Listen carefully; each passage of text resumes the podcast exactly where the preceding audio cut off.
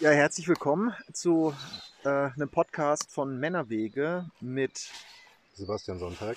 und Philipp Fuchs. Ja, Philipp, ich habe mich ja schon immer gefragt, was das eigentlich genau meinen soll, wenn du von Rollenklischees sprichst. sprichst. Ich glaube, darüber können wir uns heute mal eine Runde unterhalten. Ja, sehr gerne. Also Rollenklischees, ähm, was ich darunter verstehe, ist ähm, Rollenzuschreibung. Das heißt, was andere Leute, was die Gesellschaft mehr oder weniger von einem verlangt. Rollen sind auch ganz oft unsichtbar. Also wenn wir eine Rolle jemandem zuschreiben, dann machen wir das nicht bewusst, sondern es äh, passiert sozusagen unbewusst. Wir verhalten uns aber in einer bestimmten Art und Weise dann dieser Rolle gegenüber. Und zu diesem Verhalten gehört eine Erwartungshaltung, eine Art und Weise der Kommunikation. So, also um das mal konkret an einem Beispiel festzumachen, ähm, wenn ich als ähm, Partner ähm, eine Rollenzuschreibung bekomme von meinem anderen Partner, zum Beispiel jetzt ähm, der Beschützer zu sein, ja, ähm, oder ein Teil dieser Rolle ist die, die Partnerrolle, der Beschützer Oder der Ernährer, so, ne? Oder der Ernährer, Mhm. genau. Dann denkt sozusagen oder dann begegnet mir der andere in seiner jeglichen Kommunikation ähm, mit einer gewissen Haltung. Es hat ganz oft eine, ist ganz oft eine Haltungsfrage. Und das Witzige daran ist, dass man selber gar nicht aus dieser Rolle rauskommt. Also man wird angesprochen auf eine Art und Weise und antwortet also auch genau in dem gleichen Modus. Und jetzt bei Antworten meine ich nicht unbedingt Worte und Sätze, das sicher auch, aber Antworten in Form von Verhalten. Also ich, jemand tritt an mich heran, hat eine gewisse Erwartungen in einem gewissen Horizont, ein gewisses Bild von mir und ich verhalte mich also, dieser Rolle entsprechend. Philipp, der Wasserhahntropf, kannst dich mal drum kümmern. Genau, das ist ein gutes Beispiel. Also mir wird sozusagen die Rolle zugeschrieben, ich bin derjenige, der immer alles repariert. So. Ne? Weil vielleicht bin ich der Mann oder ich bin derjenige, der es sowieso immer macht. Also Rollen entstehen ja auch durch gewisse Praktiken, die man an den Tag legt. Also wenn man zum Beispiel in einer WG wohnt und derjenige ist, der immer irgendwie alles repariert, dann ist es plötzlich ganz natürlich für alle, ähm, dass sie mit einer Haltung an herantreten, wenn irgendwas kaputt ist, dass man das auch macht. So. Also wenn man das zum Beispiel dann mal umkehren würde, da sieht wird es immer ganz schön deutlich. Wenn man dann, dann jemanden, der sozusagen immer kocht, an den herantreten würde und sagen würde, du, der Wasserhahn tropft, dann würde er ja wahrscheinlich mit großen Augen angucken und sagen, wie, du reparierst doch hier alles. Ja, so. Und würde sich wundern, weshalb er jetzt angesprochen wird, weil er ist ja eigentlich der, der kocht. Also ist eine Rolle dann in dem Sinne ein Stück weit auch eine Gewohnheit ähm, in, in, in der Tätigkeit innerhalb einer Gemeinschaft, zum Beispiel in einer Partnerschaft oder einer WG oder vielleicht aber auch größer. Ich habe jedenfalls in der Form von einem Team, da musste ich jetzt dran denken, als du es gesagt hast. In einem Team habe ich ja auch eine Rolle. Bin ich entweder derjenige, welcher sich. Ne, da gibt es den, den klassischen Teamleader, dann gibt es den Supporter, dann gibt es den, der immer ein bisschen draußen ist und sich ähm, eher auf die Beobachterrolle konzentriert, Feedback zurückgibt. So an Teamrollen musste ich direkt denken. Und du meinst, dass es solche Arten von Rollen dann quasi auch in der Partnerschaft gibt? Die sind vielleicht gar nicht fest definiert, weil Partnerschaft ja sehr ähm, zwischen den beiden entsteht, sehr individuell ist. Ist ja nicht so wie jetzt in einem Arbeitsteam, wo das sehr vordeterminiert ist in der Gesellschaft auch ähm, oder in der Arbeitswelt, wer welche Rolle hat, sondern in der Partnerschaft finden sich die Rollen über, ja, worüber finden die sich eigentlich? Also wie entstehen denn Rollen in der Partnerschaft dann? Ja, ich denke, ein ganz großer Punkt ist in der Kultur, in der wir leben. Also was ich eigentlich ganz schön finde als Umschreibung von Kultur ist Kultur als Taktgeber, als unsichtbarer Taktgeber. Also eine Kultur, die ja unterschiedlich sein kann auf der Welt oder auch in einem Land. Es gibt unterschiedliche Kulturen und diese Kultur sagt uns, ohne dass wir darüber nachdenken müssen, darüber reflektieren müssen, wie wir uns zu verhalten haben. Also wenn ich zum Beispiel in der westlichen Gesellschaft abends eingeladen bin, dann begrüße ich die Leute per Handschlag, ich begrüße zuerst die Frau, dann den Mann und so weiter. Da denke ich nicht groß drüber nach, sondern das kommt, das ist in meiner Kultur verankert, das mache ich einfach so. Oder wenn mir jemand in der Fußgängerzone begegnet oder ich kenne ihn auf dem Dorf, dann grüße ich, dann nicke ich, sage Hallo. So, das ist so ein Teil der Kultur. Und das sind sozusagen die, ähm, die, diese unsichtbaren Taktgeber, die uns so ein bisschen unser, die so ein bisschen unser Verhalten steuern, weil es wäre, also andersrum gesagt, es wäre einfach auch viel zu anstrengend, wenn ich jedes Mal bei jeder neuen Begegnung erstmal rausfinden müsste, hey, wer ist es denn eigentlich? Ja. Und äh, wie muss ich mich denn jetzt richtig verhalten? Was wäre jetzt ein Fauxpas und so? Das würde ja total lähmen, so ein gesellschaftliches Zusammenleben und eben auch in der Partnerschaft. Also diese Kulturpraktiken und ein Stück weit wahrscheinlich auch Erziehung, da muss ich jetzt dran denken, wie wir aufwachsen, mit welchen Werten, was wir vorgelebt bekommen. Das prägt schon so ein, so ein Rollenverständnis. Das gibt schon mal so äh, erste Verhaltensanlagen, Verhaltensmuster, die ich später wahrscheinlich dann auch in meiner Partnerschaft vielleicht auch oft unhinterfragt äh, erstmal übernehme woraus sich dann vielleicht Rollen auch ergeben können in Partnerschaften, die gar nicht zwischen den beiden Partnern unbedingt ausgemacht sein müssen, die viel auch aus dem heraus entstehen, was ich mitbringe aus meiner jeweiligen kulturellen, gesellschaftlichen Prägung. Richtig, genau, da wollte ich auch nochmal drauf hinaus. Also wir nehmen ganz viel, wenn man jetzt zum Beispiel die arabische Welt nimmt und die westdeutsche Welt, dann ist natürlich die Rolle der Frau eine ganz andere als bei uns. Ne? Also die, bei uns hat die Emanzipation stattgefunden, Frauen haben sich wieder ihre Rechte erkämpft, äh, ihre, äh, dass sie auf Augenhöhe mit den Männern äh, sind, obwohl es natürlich immer noch nicht in, in vielen Fällen dann der Fall ist. Aber da ist ganz viel passiert. Ne? Also die haben sozusagen diese, diese, diese, ihre Rolle sozusagen neu definiert. Und äh, äh, das passiert eben über so einen kulturellen Veränderungsprozess. Also das ist nicht irgendwie eine Entscheidung dann verhält man sich anders, sondern das sind Praxen, ganz oft Praxen, die sich eben nicht bewähren.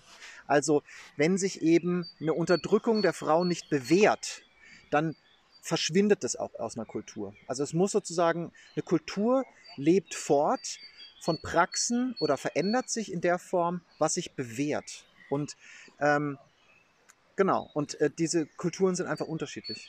Ja. Okay, ich glaube, Rolle habe ich jetzt ganz gut verstanden. Ich will ja auch mitgehen, größtenteils. Ähm, kommen wir mal zu diesem zweiten Teil des Wortes, wenn du so willst, äh, Klischees. Was wäre denn so, du bist der Soziologe, was ist denn in der Soziologie so eine Definition von was ist ein Klischee? Naja, ein Klischee ist erstmal eine, eine grobe Vereinfachung. Ne? Also äh, wiederum auch, um eigentlich die Dinge einfach zu halten. Also wenn wir alle Abgradungen einer Rolle immer in Betracht ziehen würden, dann würden wir wahrscheinlich morgens nicht an der, bei der Arbeit ankommen und abends auch nicht rechtzeitig zu Hause sein, weil wir jedes Mal nur abwägen müssen, okay, was ist denn das jetzt für ein gradueller Unterschied an Rolle, dem ich da gerade begegne? So.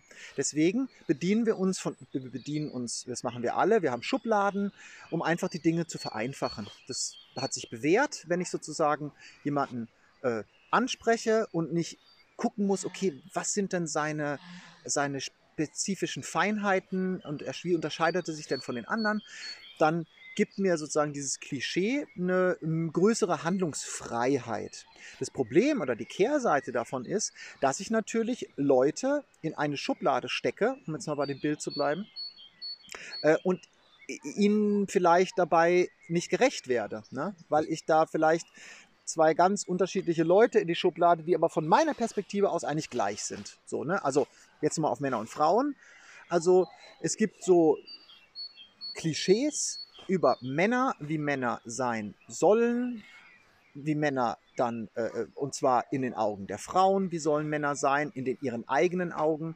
Sowas verändert sich auch über die Zeit. Also die Männer, klischeehafte Männerrolle im Zweiten Weltkrieg war sicher eine andere, als sie heute ist. Ja? Oder sie war in den 60er Jahren eine andere, als sie heute ist. Sowas verändert sich eben ständig. Also ein Klischee, ich muss jetzt dran denken, wenn du das so beschreibst. Äh, kennst, du, kennst du Berliner Taxifahrer? Zack, Schublade auf, Berliner Taxifahrer alle rein, Schublade zu. Genau, das ist, geht so in die Stereotypenrichtung. Also wenn man dann äh, äh, ja, wenn man, wenn man sozusagen, also ganz viel, viel Humor funktioniert auch genau über diese Sache, also wo viele Leute andocken können, wo viele Leute mit was anfangen können. Und wenn ich eben über etwas kommuniziere und etwas sage und alle nicken, ja, dann ähm, ist es erstmal vereinfacht es die Kommunikation. Ich rede von was und alle verstehen eigentlich, was ich meine. So, ne? Und man hat so ein paar herausstehende Merkmale von diesem Klischee, wo sich sozusagen so ein Konsens drüber gebildet hat, wo sozusagen jeder andocken kann, sagen kann, ja, damit kann ich was anfangen, wenn du das sagst. Ich weiß, was du meinst. So, ne? Das Problem dabei ist, dass sich das halt oft auch verselbstständigt und ähm, äh, wie gesagt, gerade wenn sich Dinge wandeln, also wenn sich Aufgaben wandeln, wenn sich Menschen wandeln, wenn sich äh, äh, ja, wenn sich ein gewisser, also wenn sich Kultur eigentlich wandelt, dann merkt man oft, dass eben diese Klischees, also daran wird es eigentlich, daran wird eigentlich der Wandel deutlich, wenn nämlich die Klischees plötzlich zu starr werden. Also ein Klischee funktioniert, solange alle da andocken können und immer wieder, ja, und, ähm, und funktioniert eben nicht mehr, wenn sich die Kultur wandelt. Wie würdest du denn in dem Zusammenhang dann ähm, das Lied von Herbert Grönemeyer, Männer, heute bewerten? Ja, das ist eine super Frage. Ähm, also da, das ist ja, der, der, spielt ja damit. Also der sagt ja, ähm, also er zählt ja praktisch diese ganzen Klischees auf. So. Und trotzdem bricht er sie in dem Song, ne? Also er bricht sie insofern, als dass er Männer dürfen nie weinen, singt er zum Beispiel.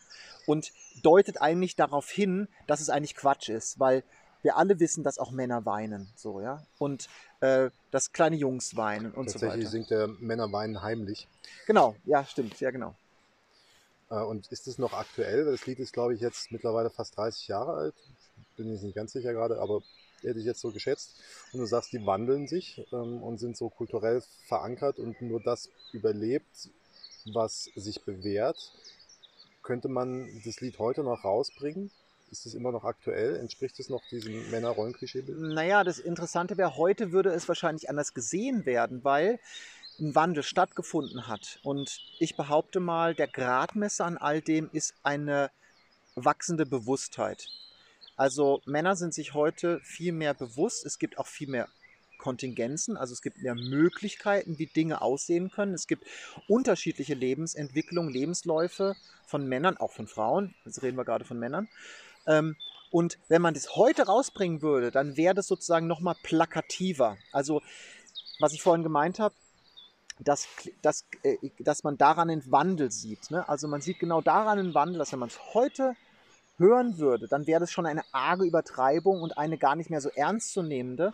Damals war es sozusagen mehr oder weniger ein Hallo, guckt mal dahin. Also schaut mal, was wir hier eigentlich für komische, was wir eigentlich hier für ein komisches Männerbild haben in unserer Gesellschaft. Und heute wäre es sozusagen, wir hatten mal ein saukomisches Bild von den Männern damals vor 30 Jahren. Also das hat sich dahingehend verändert. Liege ich dann richtig, wenn ich, also daraus, ich hatte gerade den Gedanken, um Klischee als solches verändern zu können, langfristig muss ich es erstmal erkennen. Du hast gesagt, ich brauche eine Bewusstheit. Das hat viel damit zu tun. Also wenn Kulturschaffende, in dem Fall der Herr Grönemeyer, das besingt, dann gibt er erstmal diesen, diesen Raum für diese Bewusstheit. Man kann sich damit auseinandersetzen, reflektieren, man kann schauen, trifft es auf mich zu, man kann sich davon abgrenzen oder sagen, ja genau. Und damit findet dann eine Auseinandersetzung statt. Und du sagst, heute würde das anders gesehen. Daraus höre ich aber auch raus, es ist immer noch aktuell, also es ist immer noch ähm, Thema. Es ist jetzt nicht irgendwie ein Oldie von, ja, das hat mit uns nichts mehr zu tun. Aber wir würden es anders bewerten. Also ich würde sagen, es ist sogar noch viel mehr ein Thema als damals, weil es einfach viel bewusster geworden ist. Und damit wird eben auch, wird einem auch bewusster, wie wenig man eigentlich in diese Rollenklischees reinpasst. Also je mehr man sich selbst kennenlernt, desto mehr kann man abgleichen und sagen, nee, das bin ich eigentlich nicht, da finde ich mich nicht wieder. Also wenn das von mir verlangt wird, wenn ich, wenn ich die und die Rolle zu spielen habe, sorry, damit kann ich wenig anfangen. Ich bin da nicht glücklich drin. Und das braucht aber einen Prozess der, oder des eigenen Kennenlernens eigentlich. Und insofern sind Klischees ja auch nützlich. Sie können mir auch als Sprungbrett für eine eigene Entwicklung dienen. Absolut, absolut. Also sie sind so eine Art ähm, Kontrastmittel. Ne? Also mhm. ich kann sie nehmen als Kontrastmittel. Ich kann einfach sagen, okay, guck mal, das denken alle, auch wenn es übertrieben ist, aber äh, wo positioniere ich mich denn? Also auf welcher, auf welcher Koordinate gegenüber diesem. Das ist ein Maßstab, ein Benchmarking schlussendlich irgendwo. Genau, ja. Mhm. Also es ist gar nicht mal so sehr wertend, sondern es ist einfach mal ein Fixpunkt, der wird so hingestellt und dann kann ich gucken, okay, wo, wo stehe ich denn eigentlich da? Wie fühle ich mich denn eigentlich? Wie hast du das? Ich meine, du bist jetzt auch schon, ich glaube, bist du 44 oder 45. 45? Also du hast jetzt auch schon ein bisschen ähm, Kulturgeschichte und, und, und Männer äh, im, im Wandel der Zeit seit der Erfindung des Internets, ich denke jetzt so in Richtung 90er Jahre, ähm, auch mitbekommen. Was würdest du jetzt sagen, was hatten sich am stärksten verändert in diesen Rollenklischees über Männer?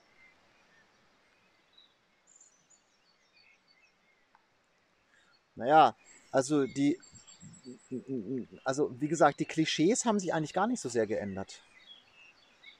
Die Klischees haben sich eigentlich gar nicht so sehr geändert, sondern ähm,